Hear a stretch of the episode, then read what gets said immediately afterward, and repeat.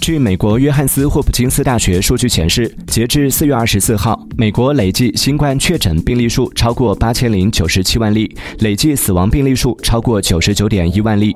近期日均新增确诊病例在五万例以上。美国流行病专家认为，更危险的还在后面。九月份，美国或将迎来疫情高峰。